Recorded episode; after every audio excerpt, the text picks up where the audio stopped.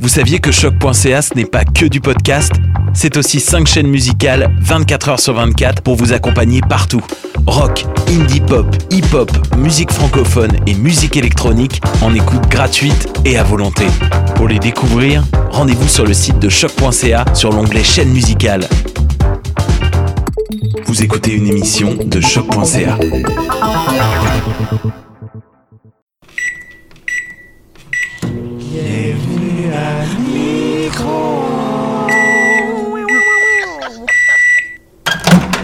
Bonsoir, bonjour, bon matin, bonne nuit, dépendamment de l'heure à laquelle vous nous écoutez. Vous êtes à micro-ondes, espérons-le par choix et pas par erreur, et que personne ne vous force sous la contrainte de la violence psychologique à nous écouter. On est quand même quatre joyeux lurons aujourd'hui dans votre podcast préféré. Mon nom est Jean-François Gagnon, je vais être votre animateur aujourd'hui. À ma gauche, Jonathan Paquette. Bonjour Jean-François. Comment vas-tu, Jonathan? Très bien. Comment se passe la maîtrise en littérature? Ah, ça se passe. Ça se passe. Ça Avec ou sans moi, ça se passe. Charles Tison, Bonjour Jeff. euh, SGUCAM, je le dis à chaque fois, je Toujours. m'excuse. Le côté positif de la Le force. côté- ben oui, voilà, voilà. Les initiations se sont améliorées, je pense aussi. Ah, je sais pas, je pars ça pas vraiment, non. Bah voilà, c'est ça, c'est le truc, hein, je pense. Et Marin Fortin, UO, Bouteau. Bouteau, tout à fait, Jean-François. mon nom de famille qui va changer à chaque émission, j'ai l'impression. Mais on va y arriver. On va y arriver. J'y compte bien. On commence toujours euh, de la même façon. En fait, c'est la, pe- la petite nouvelle euh, funny, le fun fact de la semaine. J'ai appris cette semaine, figurez-vous, qu'on a une longueur de cheveux maximale, tout le monde. Non. Hein? Oui. Impossible. Parce que nos cheveux poussent tous à des vitesses différentes, mais ils ont aussi une durée de vie. Ils peuvent pas pousser à l'infini. Il y a un moment où euh, nos cheveux meurent et tombent, puis dépendamment de la vitesse à laquelle nos cheveux poussent, mais ça leur donne leur longueur maximale, qui est comme notre longueur innée de Ah cheveux. Je la prépare longueur ma que- belle crinière, là. On peut-être, Ah. on sait pas. C'est c'est à voir. Faut l'essayer. Tant qu'on ne l'essaie pas, on ne le saura jamais. Il- le petit Jésus a donc choisi pour chacun de vous une longueur de cheveux. Fait qu'on est déterminé vraiment jusqu'aux cheveux. Bonne chance dans la vie. Et voilà, moi, moi j'utilise cette nouvelle-là souvent, là, par- depuis ce temps-là, C'est un partout. brise-glace. C'est un brise-glace, effectivement. Alors, euh, ben, bonne émission! Culture pop, culture pop. La culture populaire qu'on veut réchauffer. Charles, c'est toi cette semaine qui s'est lancé dans le défi de nous trouver une culture pop à faire revivre. Oui, et je vais vous faire écouter euh, le thème de ma culture pop euh, Mm. à l'instant pour que vous. Peut-être que vous deviniez c'est quoi.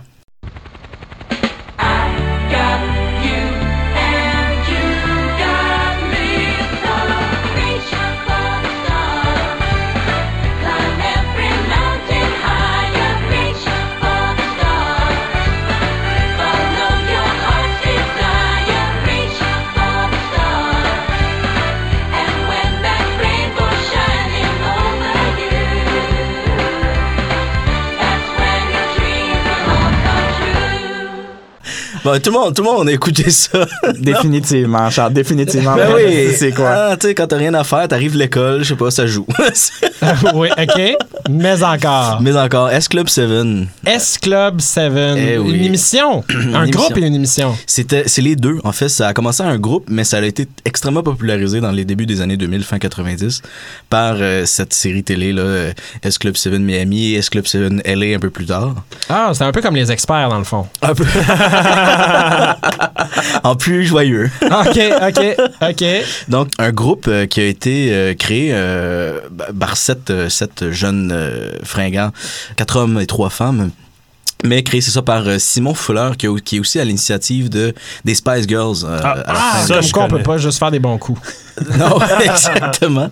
Donc, une série télé de 52 épisodes de 25 minutes en quatre saisons, euh, produit par Simon Braithwaite. Le Braithwaite? frère.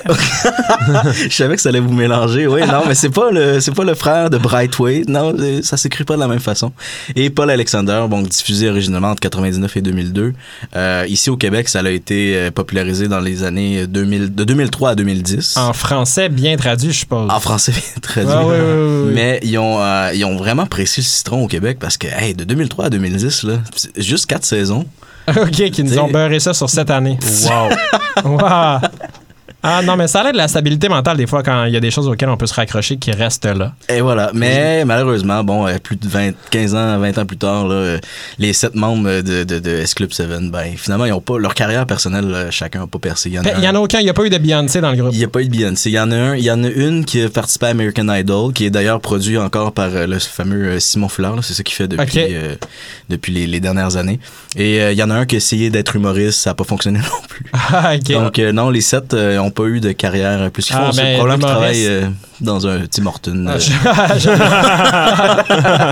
Ah, ben, ça commençait positif, mais c'est finalement, c'est un peu triste de ça savoir triste. que ouais, ouais. le super club des sept, Le, ça, je pense que c'est- euh, ça. ça les a menés nulle part. Ben non, malheureusement. Mais, mais euh, Ben. c'est ça, on revenait de l'école, ça jouait à la télé. Il y, a des étoiles qui meurent vite, hein? Ah! Il y a des étoiles. on, a un, on a notre t-shirt de la semaine déjà. L'actualité réchauffée. Ouais. Eh ben, ben c'est, c'est, c'est le concept de l'émission de réchauffer des actualités, des vieilles actualités. Ah oui. Marin, C'est moi. c'est ton tour de nous réchauffer quelque chose. Exactement, Jean-François. Cette semaine, j'ai décidé de vous parler de l'épisode de Black Mirror dans la saison 3 qui s'intitule Nosedive. Est-ce que à main levée, il y a des gens qui l'ont vu ici?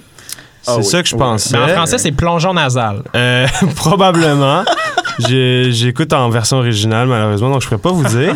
Mais euh, rapidement, ce qui se passe dans cet épisode-là, c'est très intéressant. C'est un monde euh, assez dystopique, donc une société euh, imaginaire euh, où il y a euh, une omniprésence des réseaux sociaux puis de, de notes. Tous les gens sont notés Oui, oui, oui, je Euh, me oui, souviens. là. oui, oui. par rapport à leur service. Ouais, ouais. euh, Ça habillait pas mal en rose, là. là. Ouais, la fille c'est- totalement en rose, très joyeuse. Puis dans le fond, dans cet épisode-là, chaque personne est notée par rapport à leurs interactions et par rapport à leurs notes qu'ils ont, donc la moyenne, ils ont accès euh, à certains privilèges où ils n'ont pas le droit à certaines choses. Par Mhm. exemple, un prêt hypothécaire euh, pour une grosse maison, il faut avoir une note de 4,5 sur 5. Ça fait penser à un certain pays, ça. euh. Oui, exactement. euh, C'est là que tu t'en allais? Charles, c'est là que je m'en allais. Ah, c'est hey! le plongeon nasal. Coïncidence. On y va directement, on plonge dans la Chine, mes chers collaborateurs, parce qu'aujourd'hui, je vous parle de ce lien-là qui a à faire avec la Chine, l'instauration du crédit social chinois.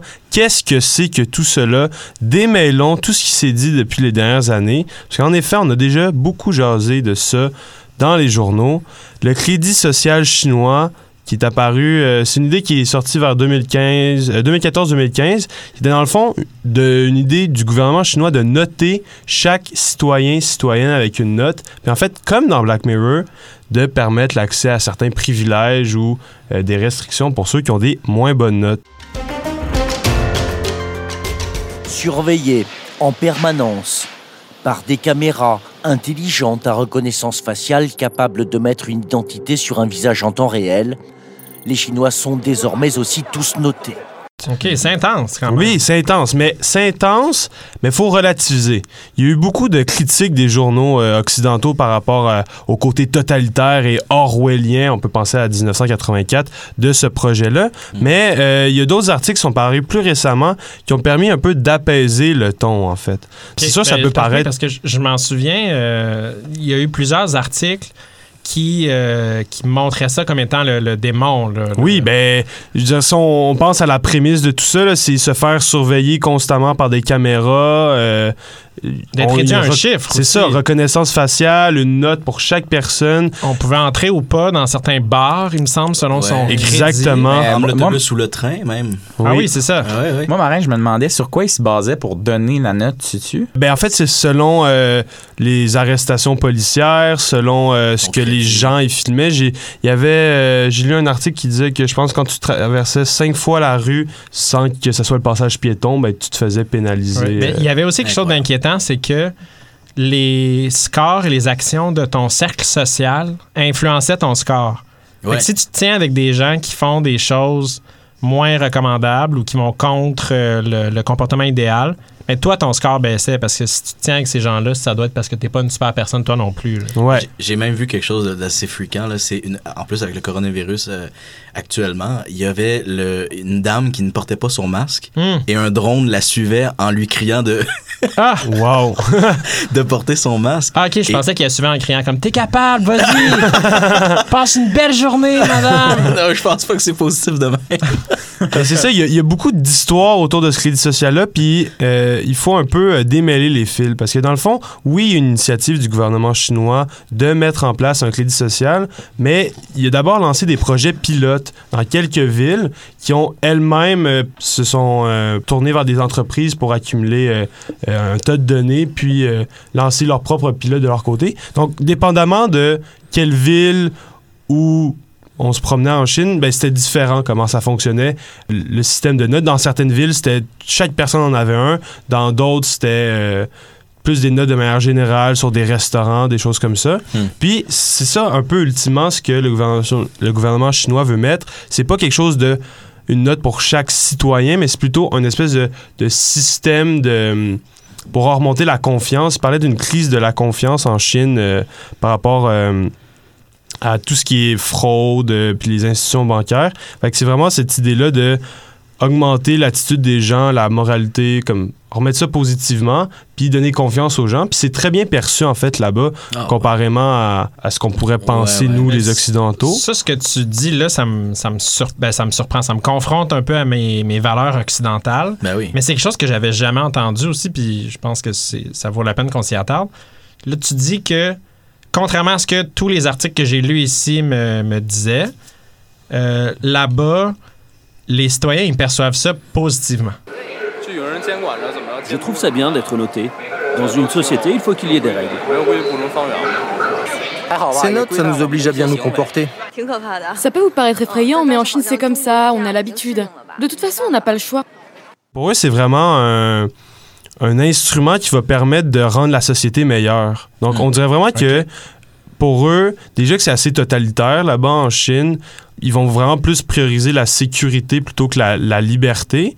Puis, c'est ça, dans le fond, l'installation du projet, c'est plus au niveau global, mais il y a, que c'est plus des notes collectives ou euh, un système pour rapporter la. Ben, pour faire de la délation, donc rapporter des comportements inhabituels, se faire punir là-dessus. Et il y a ultimement aussi, ça c'est quand même le côté un peu fréquent, la blacklist. Cette liste noire, la voici, établie par la Cour suprême pour ces mauvais citoyens dont la note est tombée à zéro. Elle concerne des entreprises, mais aussi 23 millions d'individus à ce jour. C'est là que les, les vraies punitions embarquent. Il y a des gens qui sont interdits de sortir du pays, de voyager en avion, euh, des prêts bancaires refusés, ils Ben, peuvent pas ça, envoyer leur, a- leur enfant à des écoles privées, etc. Donc là, il y a vraiment le côté euh, plus totalitaire de sur la blacklist. Puis il y a même des gens qui sont qui le savent même pas qu'ils sont sur la blacklist. Donc, ça, c'est- c'était deadliné pour, le, pour 2020, pour le gouvernement, mais bon, je pense qu'il y a des délais un peu. euh, Ils prévoient faire ça relativement graduellement, mais tranquillement s'implémenter un peu partout dans la Chine. Mais c'est la question que je voulais apporter en discussion avec vous tous aujourd'hui, c'est est-ce que ça, c'est mieux de prioriser la liberté ou la sécurité? Parce que souvent, on a l'impression que l'un est au dépend de l'autre. Mhm. Ouais, mélanger de vie privée, mais c'est c'est comme la fameuse maxime là, de si vous n'avez rien à vous reprocher, euh, Oui. ben c'est ça. hein, Ouais, mais ça, c'est- c'est c'est- c'est dangereux parce qu'après, ils compilent des informations sur les, les gens, puis ces informations-là circulent. Je veux dire, OK, peut-être, si on se dit, mettons, on accorde toute la bonne foi au gouvernement qui installe ça, si ça avait à changer de gouvernement, puis ces informations-là demeurent, après, on se dit, ces informations-là existent, puis ils pourraient avoir d'autres usages. Donc, si les informations existent, puis ils peuvent avoir d'autres usages, on peut se demander quel genre d'usage, puis ça pourrait être assez négatif. On pourrait voir sans parler d'un, d'un, d'un 1984, on pourrait voir quand même quelque chose d'assez euh, systématiquement euh, répressif, je dirais. Ouais, ouais, ouais. Oui. Puis dans les moments où ça va bien, euh, peut-être qu'on n'en a pas besoin de vie privée, mais Hmm. si à un moment donné, là, on a besoin de renverser le gouvernement, si, Oui. puis que tout est en place pour nous surveiller au quart de tour, il n'y en a plus là, de changement de direction qui c'est s'opérer. Ça, c'est l'argument des, des pro-armes. Hein? Tu sais, ceux qui veulent garder Oui. leur- oui. Oui, mais je lisais cette semaine euh, quelqu'un qui, qui disait euh, un, un gouverneur avait dit pourquoi est-ce que les citoyens ont besoin d'une arme automatique Puis la personne elle a dit parce que tu m'appelles un citoyen. Wow. Puis euh, je voulais juste terminer en, en relativisant aussi un peu par rapport à notre société occidentale. On chiale, on chiale là, sur euh, le côté répressif de tout ça, mais on a plus ou moins déjà ça nous aussi avec oui, mais euh, ça que la cote de pensais, crédit. Ouais, ouais, ouais. Parce que tantôt, tu disais qu'ils peuvent te permettre l'accès à un logement, qu'ils peuvent euh, te faire euh, voyager ou non. Mais en ce moment, si tu veux euh, pouvoir emprunter de l'argent, si tu veux pouvoir avoir une hypothèque, ta C'est cote de crédit, c'est partout. Là. Ouais, c'est super important de- d'acheter des choses dans la vie de manière générale. là. Puis si on, on te bloque tous tes comptes de crédit, ben c'est plus possible. Fait c'est comme nous, c'est comme inculqué, c'est euh, intrinsèque un peu à notre culture la cote de crédit, alors que là, on voit ça du côté des Chinois, puis tout de suite on attaque ça. Donc, faut relativiser un peu, je pense, à tout ça, puis prendre conscience de ce qui nous entoure. Vraiment intéressant. Fait l'épisode de Black Mirror qui se transforme en réel objet en Chine. Ici, euh, ça a été très mal reçu, mais quand on fouille un peu, on voit que les résidents, les principaux concernés, ont pas la même vision du tout. Puis ça nous confronte un peu à notre vision peut-être euh, occidentalo-centriste euh, du problème. Merci énormément, Marin. On s'en va en nouvelles du futur. Je vous dis pas de quoi on va parler, mais on va en parler. Les nouvelles du futur. On se permet ça à micro-ondes d'inventer, de prévoir, dépendamment des ressources à notre disposition, d'utiliser un de nos souhaits qui nous reste pour avoir accès à une vraie nouvelle du futur. Cette semaine, c'est Jonathan Paquette qui se lance en nouvelle du futur. Alors, nous sommes en 2035. Les Oh. médias co- conventionnels ont disparu. Oh! Alors, notre Oh. seule source d'information est maintenant des podcasts d'humoristes de la relève. Oh non! Et en 2035, dans un podcast d'humoristes de la nouvelle, on apprend les influenceurs ont disparu. Oh! Où sont passés nos idoles? Alors, on apprend aussi que leurs enfants euh, les poursuivent pour avoir exposé leur vie privée sans leur consentement depuis bientôt Mm. plusieurs années déjà. Oui, mais ça, c'est pas une nouvelle du futur. C'est arrivé il y a trois ans environ. Une, une jeune qui a poursuivi sa mère parce qu'elle avait étalé sa vie sur les réseaux sociaux. Sa mère avait fait, oui, énormément d'argent. Puis l'enfant, elle a dit, je pense, je me souviens plus avec quel âge, mais elle disait, j'ai jamais donné mon consentement pour ça. Puis on utilise mon image. Puis ma mère obtient un revenu grâce à moi, principalement. là. Oh mon Dieu. Oui, c'est ça. Mais Jean-François. Jean-François, rien pour te rassurer. euh, Oh, J'ai oh. vu le futur, ça continue. Ah, mon Dieu. Le futur, Ça ça, continue. continue. Le futur est aussi dur que le présent. Ça, c'est l'autre t-shirt. Super, ben, et merci, c'est déjà fini. Merci, Jonathan, pour ta boule de cristal. Marin, merci d'avoir écouté un peu de Netflix. Et Charles, Oui. toujours pertinent, S Club 7. Ah oui. S Club 7. Je sais pas, hein, je me rappelle plus. euh, non. Écoute ça.